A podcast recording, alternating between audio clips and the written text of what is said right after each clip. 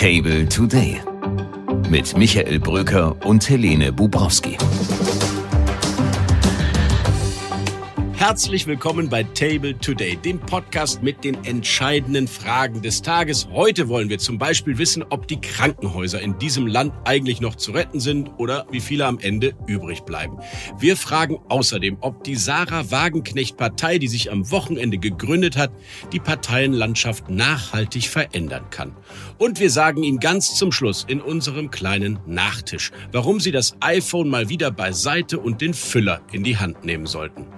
Zum Tischgespräch bitten wir heute den CEO der Sana Kliniken und Vizepräsidenten der Deutschen Krankenhausgesellschaft, Thomas Lemke sein Name. Mit ihm sprechen wir am Tag der Gesundheitsministerkonferenz über die neue Krankenhausreform von Minister Lauterbach.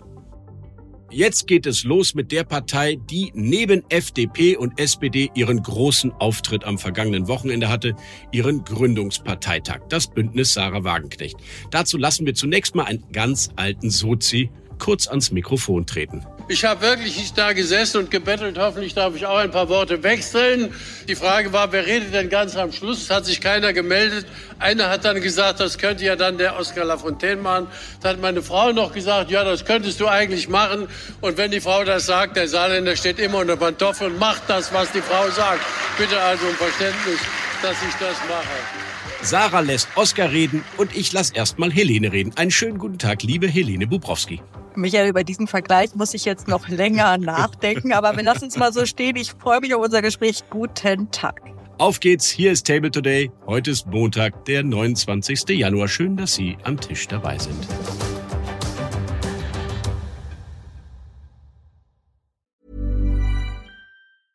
Ryan Reynolds here from Mint Mobile. With the price of just about everything going up during inflation, we thought we'd bring our prices down. So to help us, we brought in a reverse auctioneer, which is apparently a thing. Mint Mobile unlimited premium wireless. Have to get 30, 30, bit to get 30, bit to get 20, 20, 20, bit to get 20, 20, bit to get 15, 15, 15, 15 just 15 bucks a month. So, Give it a try at mintmobile.com/switch. slash $45 up front for 3 months plus taxes and fees. Promo rate for new customers for limited time. Unlimited more than 40 gigabytes per month slows. Full terms at mintmobile.com. Am Wochenende drei Tage, drei Parteien. Die FDP und die SPD hatten ihren Europaparteitag. War da was Spannendes dabei für uns jetzt hier heute Morgen, Helene? Spannend, äh, weiß ich nicht. Unterhaltsam fand ich den neuen Werbeslogan für Marie-Agnes Strack-Zimmermann, die FDP-Spitzenkandidatin für die Europawahl. Das war nämlich Eurofighterin und ein wirklich spektakuläres Foto von ihr. Das hat mich sehr amüsiert. Der Rest war erwartbar, genauso bei der SPD. Oder?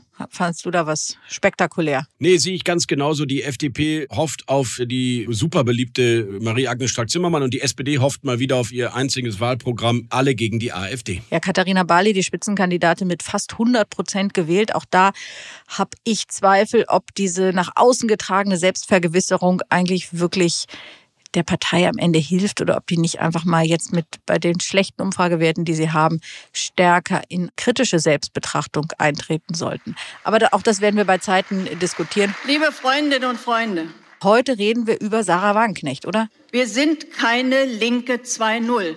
Und das muss auch für unseren Umgang miteinander gelten. Lasst uns eine Partei des Miteinanders werden und nicht eine Partei der Intrigen und des Postengeschachers wie alle anderen. Die spannende Parteigründung am vergangenen Wochenende, die erste Partei, die mit dem Namen ihrer Spitzenkandidatin gleich in den Parteinamen geht und die immerhin laut Umfragen 8 bis 12 Prozent bei nationalen Wahlen kriegen könnte. Warum? Weil sie wunderbar geschickt, populistisch am rechten und am linken Rand abgreifen, sozialpolitisch links, migrationspolitisch rechts, national und sozialistisch, könnte man sagen, Helene?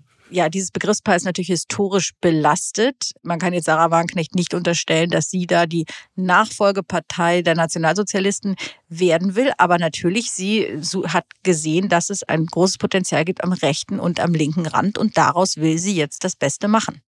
Die wahre Hufeisenpartei und irgendwie hat sie natürlich gerade einen Punkt, denn dieses Thema Friedenspartei, was sowohl Sarah Wagenknecht als auch Oskar Lafontaine aufgemacht haben am Wochenende, finde ich beeindruckend. Denn es gibt eine relevante Zahl an Menschen da draußen im Land, die eben nicht mit dem vermeintlichen Kriegstreiber Olaf Scholz, und ich sehe es ganz anders, aber die so argumentieren, nicht mit ihm gehen wollen. Diese Alice Schwarzers dieser Welt.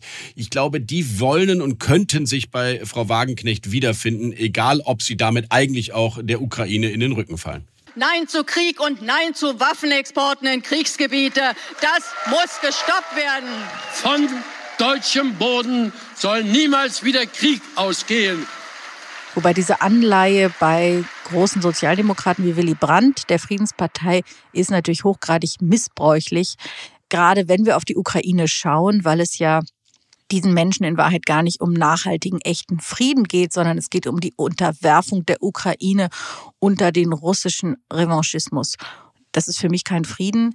Deswegen finde ich diesen Begriff schwierig, den die für dich, also ich würde jedem empfehlen, das nicht einfach unkritisch zu übernehmen, den Begriff der Friedenspartei. Und das zweite Momentum dieser Partei scheint ja so ein bisschen zu sein, wir sind die Heimatpartei, die Schutzpartei der Arbeitnehmerinnen und Rentner und aber auch Transferempfänger und gegen diejenigen, die von draußen kommen, die Zuwanderer und die vielleicht von unserem Sozialstaat auch profitieren wollen. Das hat wirklich was Ressentiment geladenes und trotzdem, glaube ich, verfängt so etwas ja, das ist ein, eine interessante Mischung, eine Partei, die sich als links versteht, die wirtschaftspolitisch ganz klar auch links ist und in der Migrationspolitik einen deutlichen rechten Kurs fährt. Ja, mindestens mal CDU, aber eigentlich noch darüber hinaus, noch, noch weiter rechts. Und übrigens auch in anderen gesellschaftlichen Themen. Also eine klare Anti-Wokeness-Partei, kann man sagen. Also die, die, das ist ja Sarah Wagenknechts alte Agenda. Sie findet ähm, Gendern und all diese Fragen rund um Diskriminierung lenken ähm, eigentlich von den wahren Problemen ab, sind nicht die Probleme der Arbeitnehmer. Davon hält sie alles gar nichts. sie will im Grunde genommen die Linkspartei von diesen ganzen gesellschaftspolitischen Fragen, wenn man so will, befreien. Ja, irgendwie habe ich das Gefühl, diese Partei ist Gerhard Schröder pur. Der Slogan Vernunft und soziale Gerechtigkeit, den kenne ich auch schon aus 1998. Das war auch Schröder. Bei der Russlandpolitik sind sich die beiden irgendwie auch einig. Und äh, die Anti-Wokeness, die Lifestyle-Linken hat auch schon Gerhard Schröder immer gegeißelt. Es ist ein interessantes Experiment in der Parteiendemokratie. Und Helene, es sind erstaunlich viele ja, ältere Männer aus der Wirtschaft, die diese Frontfrau Sarah Wagenknecht toll finden, obwohl sie eigentlich ihren sozialpolitischen Kurs gar nicht gut finden könnten. Ein interessanter Mix an Fans, die diese Frau einsammeln kann. Ja, am Wochenende habe ich einen getroffen, das war sehr interessant.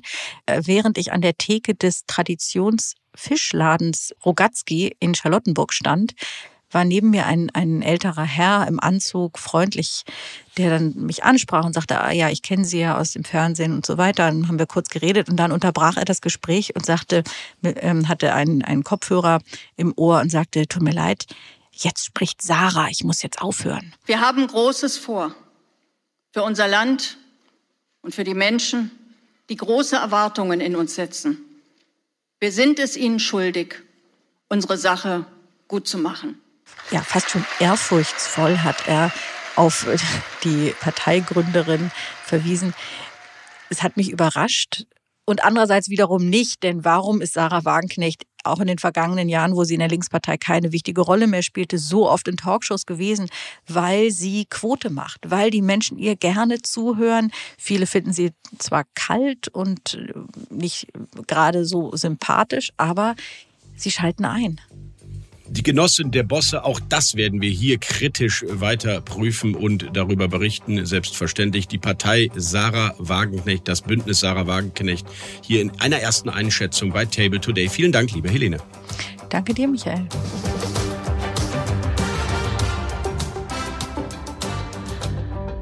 Die Gesundheitspolitik ist eins der umstrittensten Felder in der deutschen Politik. Es geht um Milliarden, es geht um Einfluss, Macht und am Ende vor allem natürlich um die Versorgung der Patienten. Karl Lauterbach, der Bundesgesundheitsminister, legt sich gerade reihenweise sowohl mit gesetzlichen Krankenkassen als auch mit Ärzteverbänden, vor allem aber auch mit den Kliniken an, denn er will die große Krankenhausreform. Darüber wollen wir heute bei Table Today reden. Was ist da los? Manche sagen schon, das könnte das nächste Heizungsgesetz dieser Ampel werden denn der Streit darum ist groß. Und ich dachte, wir reden mit einem, der sich auskennt, weil er selbst Kliniken betreibt. Das ist Thomas Lemke, CEO der Sana. Und die Sana ist ein großer Gesundheitsdienstleister und Versorger in Deutschland, der 34.000 Beschäftigte hat und 3 Milliarden Euro Umsatz macht. Unter anderem gehören zu diesem Konzern rund 45 Kliniken. Einen schönen guten Tag, lieber Herr Lemke. Herr Brügger, ich grüße Sie. Hallo. Wo ist das Problem? Wir haben 1800 Kliniken in Deutschland und damit mehr pro Einwohner als fast jedes andere europäische Land. Alleine 26 sind es pro eine Million Einwohner in Brandenburg. Und da könnte man doch mal sagen, ja, endlich gibt es da ein Gesundschrumpfen. Wir brauchen nicht jede Wald- und Wiesenweg-Klinik. Lieber Herr Brücker, an dieser Erkenntnis gibt es überhaupt gar keine Zweifel, dass wir in Deutschland im Durchschnitt zu viele Krankenhausbetten haben. Das ist aber keine Erkenntnis, die Herr Lauterbach schon hatte, sondern die haben wir alle gemeinsam viele Jahre vorher gehabt. Die Frage ist jetzt aber, wie kommen wir von diesen Kapazitäten zu einem Maß, was für die Patienten akzeptabel ist und wo wir eine stabile Gesundheitsversorgung auch in den nächsten Jahren, insbesondere im ländlichen Raum haben werden. Okay, dann machen wir es mal konkret. Es gibt Experten, die sagen, eigentlich reicht ein gutes Krankenhaus für 200.000 Einwohner. Dann hätten wir immer noch eineinhalb Mal so viel wie in Dänemark, obwohl die Leistungsdaten aus Dänemark, also Versorgung zum Beispiel nach Herzinfarkt oder Schlaganfall, deutlich besser sind als unsere. Also es geht mit weniger, wenn die dann besser sind. Würden Sie sich dieser Arithmetik anschließen?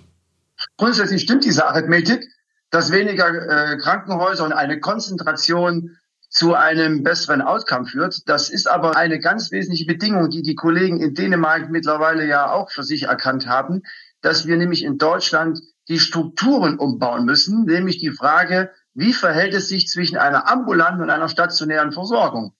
Und wenn immer das dänische Beispiel genannt wird oder auch andere Länder, dann vergessen wir immer, dass wir in Deutschland zwei Versorgungskreise haben, stationär und ambulant. Und das sind uns die anderen Länder die genannten voraus. Und insofern ist ein Abbau der Kapazitäten immer mit der Frage verbunden, wo bauen wir denn dann adäquat andere Kapazitäten, nämlich im ambulanten Bereich auf? Das ist ein Prozess von Jahren, das geht nicht über Nacht. Ah, okay. Also Ihre Kritik ist erstmal, dass sich Lauterbach mit der Strukturreform Klinikgesetz erstmal in eine Art Reduktion der stationären Versorgung begibt, ohne einen Weg aufzuzeigen, wie wir die ambulante Versorgung verbessern können. Das ist ein Thema, die Experten sagen ja, wir brauchen eigentlich keine Klinik- oder Krankenhausreform, wir brauchen eine Gesundheitsreform aus einem Guss. Wir müssen sozusagen ambulant und stationäre Versorgung aus einer Hand denken, weil wir gar nicht mehr die Menschen haben, die zukünftig überhaupt in diesen doppelten Strukturen arbeiten. Das ist das eine. Und das zweite ist, dass genau diese doppelten Strukturen der Kostentreiber schlechthin ist für unser Gesundheitssystem. Und das können wir und werden wir uns auch nicht mehr leisten können in Deutschland. Insofern ist auch immer das Pepitium gewesen, eine Gesundheitsreform als Ganzes zu denken und nicht nur einen Baustein herauszugreifen, den, der für die Krankenhäuser gilt. Eine große Gesundheitsreform ist bei diesen vermachteten, finanziell bedingten Strukturen in diesem Land seit Ulla Schmidt, glaube ich, nicht mehr möglich. Ich kenne keine große Gesundheitsreform und keinen Politiker, der sie sich zutraut. Insofern ist doch die Frage, können wir die Kliniklandschaft reformieren, verbessern, ohne zugleich die große Reform zu machen. Ich gebe Ihnen recht, den großen Wurf werden wir nicht hinbekommen. Wir müssen sozusagen in evolutorischen Schritten denken und nicht in revolutorischen Schritten. Wir werden mit dem jetzigen Vorschlag der Reform eine zunehmende Ökonomisierung haben, weil das, was Herr Lauterbach versprochen hat, nämlich sozusagen weg von den Fallpauschalen, stimmt nicht. Wir werden auch weiterhin Fallpauschalen haben. Und das Thema Vorhaltefinanzierung sozusagen zu tun, wir bezahlen einfach dafür, dass eine Klinik da ist. Ähm, diese Vorhaltefinanzierung in seiner jetzigen Form ist erst vor kurzem quasi in der Luft zerrissen. Sie erfüllt nicht ansatzweise die Ziele, die wir alle haben. Es gibt äh, ein Modell, das heißt für die Hörer ganz einfach, 40 Prozent auch zukünftig werden nach wie vor leistungsabhängig vergütet.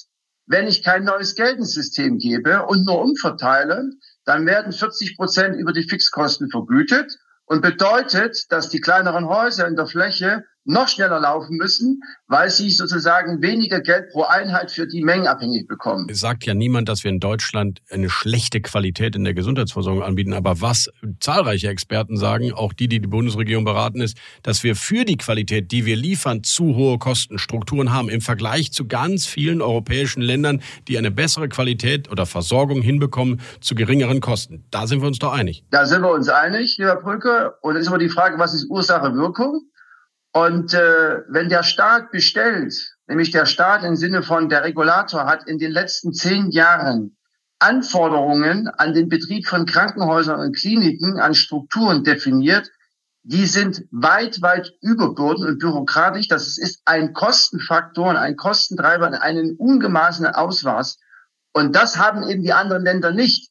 Das heißt, wir haben wieder das Phänomen, der Staat bestellt bestimmte Regeln und Strukturen, wundert sich, warum alles teurer wird und wundert sich im dritten noch darum, dass es kaum noch Menschen gibt, die dieses komplexe System überhaupt im Alltag am Leben haufen. Machen Sie mal ein Beispiel. Nehmen Sie mal eine beispielhafte Sana-Klinik und sagen Sie, was Sie genau damit meinen, welche Teile des Umsatzes oder der Kosten eigentlich durch bürokratische Strukturen ähm, genutzt werden müssen und die aus Ihrer Sicht entfallen sollten. Wir haben intensivste, äh, ganz digitale Strukturvorgaben, wie konkret ein Ablauf, ein Dienstplan, wie Schichten auszusehen haben, wie da Mitarbeiter einzusetzen sind in Fachabteilungen zur Versorgung von Patienten. Früher war es so, dass ein Krankenhaus frei war in der Einsetzung von Ressourcen, dort wo Bedarfe da sind, dort wo Patienten da sind. Heute ist es so, dass der Staat ihnen vorschreibt, mit welcher Ressource Sie in welchen Fachabteilungen ganz konkret die Leistungserbringung zu vollziehen haben. Das Denken, die Effizienz, die Innovationsprozesseffizienz ist abhandengekommen, weil wir uns nur noch nach bürokratischen Regeln in der Leistungserbringung im Krankenhaus bewegen. Und das führt am Ende dazu, dass die Menschen nicht mehr für den Patienten da sind, sondern die Menschen sind dafür da, den Prozess bürokratisch einzuhalten. Das ist eine gravierende Fehlentwicklung, die wir aber auch in anderen Bereichen in Deutschland schon gesehen haben. Das höre ich immer wieder. Mehr Zeit für den Patienten wünschten sich die äh, Kliniken und zugleich versuchen die Kliniken und auch Sie, das kann man Ihrem Geschäftsbericht entnehmen, möglichst viel Umsatz pro Klinik zu machen. Vielleicht passt beides einfach nicht zusammen. Doch, das passt zusammen. Wenn das Finanzierungssystem zurzeit so ausgerichtet ist, dass wir ähm, äh, Erlöse bekommen für die Fallpauschalen, dann ist es im Anreizsystem hinterlegt, dass eine Klinik viel Fälle äh, produzieren muss. Und wenn Sie es fragen, wo ist der Stellhebel? Wenn Sie die bürokratischen äh, Hürden abbauen und die Regeln runternehmen, dann sind die Kostenstrukturen viel schlanker und effizienter und damit ist auch der Druck auf sozusagen Leistungsabbringung äh, ist zu minimieren. Ähm, das gehört ja zur Wahrheit dazu. Das sind ja zwei kommunizierende Röhren am Ende des Tages. Und das Fallpauschalensystem, was zu diesen äh, vermeintlichen Fehlentwicklungen geführt hat, funktioniert ja in anderen Ländern dieser Erde auch. Äh, allerdings haben wir hier ein ganz großes Problem. Wir haben nämlich dieses Fallpauschalensystem einfach ähm, umfunktioniert, nämlich Hinblick auf die Frage, wer finanziert zukünftig Investitionen in diesem Krankenhauswesen wo die Länder zuständig sind. Und wir haben sukzessive Gelder aus dem System entzogen. Und deshalb waren die Träger auch äh, dazu gezwungen, Geld aus diesen Fallpauschalen abzuzweigen, um es ganz plastisch zu sagen, um Investitionen zu finanzieren. Dafür war das System nicht gemacht.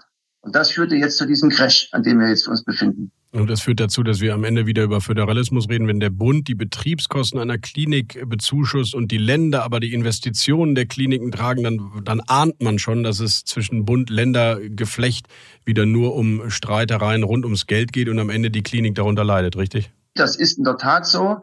Ich glaube aber, dass wir mittlerweile an einem Punkt sind, wo die Länder selbst äh, den Handlungsdruck ja spüren im Alltag, in ihren Regionen, in den Kommunen, dass sich Dinge verändern.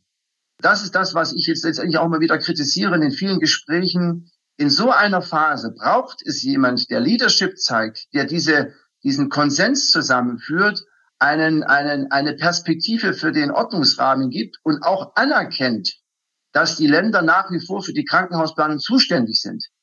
Und äh, es gibt so viel Willen auf allen Seiten, die Dinge nach vorne zu bringen, die Dinge auch in die richtige Richtung zu bewegen, jenseits von der Frage, wo kommt das Geld her, aber in Krisenzeiten, in der wir jetzt leben, da braucht es auch eben jemand, der kommunizieren kann, der Konsens herbeiführen kann, der Interessen ausgleichen kann. Und das ist das, wo wir zurzeit im Gesundheitswesen leider auf verlorenen Posten stehen. Die Schätzungen auch hier im äh, Gesundheitsministerium laufen darauf hinaus, dass etwa 100 Kliniken dieses Jahr in die Insolvenz gehen könnten, ohnehin ganz ohne politische Strukturen, die dort neu geschaffen werden. Eine Art kalter Strukturwandel. Ist dann nicht eine Reform, die auch den kleineren Kliniken eine Grundfinanzierung gibt, nicht doch die bessere Alternative als dieser kalte Strukturwandel, wo am Ende dann auch ohnehin ohne Steuerung immer weniger Kliniken übrig bleiben? Also, äh, lieber Brücker, ich finde es in der Tat schon etwas sehr amüsant, dass das BMG in ihrer eigenen Analyse von 100 Insolvenzen spricht. Ähm, die Deutsche Krankenhausgesellschaft und wir alle, die Verantwortung tragen, haben das Thema Insolvenzen schon seit zwei Jahren in die Öffentlichkeit getragen. Da wurden wir alle belächelt. Und jetzt holen uns die Insolvenzen schon jeden Tag neu ein. Also das ist schon ein bisschen ein Treppenwitz der Geschichte. Stimmt die Zahl? Wie viele sind es denn derzeit? Was glauben Sie für Aktuell dieses Jahr? haben wir 45 Insolvenzen, sich im Insolvenzverfahren befinden oder auch schon geschlossen worden sind, äh, Kliniken. Und ähm, ich glaube, ich mal den Hörern mal eine Zahl geben. Wir zahlen zurzeit als Steuerzahler über eine halbe Milliarde Euro an Insolvenzausfallgeld für die Krankenhäuser. Das ist doch auch ein Wahnsinn. Auf der einen Seite haben wir kein Geld, äh, um irgendeine Reform mit anzufinanzieren. Und auf der anderen Seite aus einem anderen Topf zahlt der Steuerzahler jetzt Insolvenzausfallgeld. Worauf will ich aber hinaus? Natürlich ist ein geordneter Übergang viel besser als ein, ein kalter Strukturwandel. Nur die Reform, so wie sie angedacht ist, wirkt ja erst mindestens oder frühestens im Jahr 2026, 2027. Wir tun ja gerade so, als wenn die Reform, wenn die heute verabschiedet wird, ab morgen früh alles bestens ist. Das stimmt doch mitnichten. Und die Frage hat ja noch keiner beantwortet. Was passiert denn in der Zeit zwischen heute, dem Hier und Jetzt und dem Zeitpunkt, wo diese Reform dann möglicherweise positive Aspekte für neue Strukturreformen hat? Ähm, da bleibt ein Gap. Und in dieser Zeit, wenn da gar nichts passiert, dann haben wir nicht nur 100 Insolvenzen, sondern dann haben wir wirklich die, fast die gesamte Versorgung an die Wand gefahren. Aber es wird ja dieses Jahr definitiv keine Reform. Mit wie vielen Insolvenzen rechnen Sie als Vizepräsident der Deutschen Krankenhausgesellschaft? Das kann ich Ihnen so nicht sagen, also weil wir unterschiedliche Trägerschaften haben. Mittlerweile erwischt es auch kommunale Häuser. Die kommunalen Häuser leben jetzt zurzeit davon, dass deren Träger Steuergeld aus den lokalen Steuersäcken sozusagen zum Ausgleich dieser horrenden Defizite äh, finanzieren. Und das wird davon abhängen, wer hat am Ende den längeren Atem und wie lange hält die Luft an zum Atmen. Klartext von Thomas Lemke, dem CEO der Sana Kliniken AG direkt aus Ismaning. Ich bedanke mich für dieses Gespräch und selbstverständlich werden wir hier demnächst Karl Lauterbach begrüßen, der dann darauf antworten kann, was Sie da an Kritik formuliert haben. Ich bedanke mich und freue mich darauf, wenn wir uns an anderer Stelle wiedersehen. Herr Brücker, vielen Dank. Grüße an die Hörer.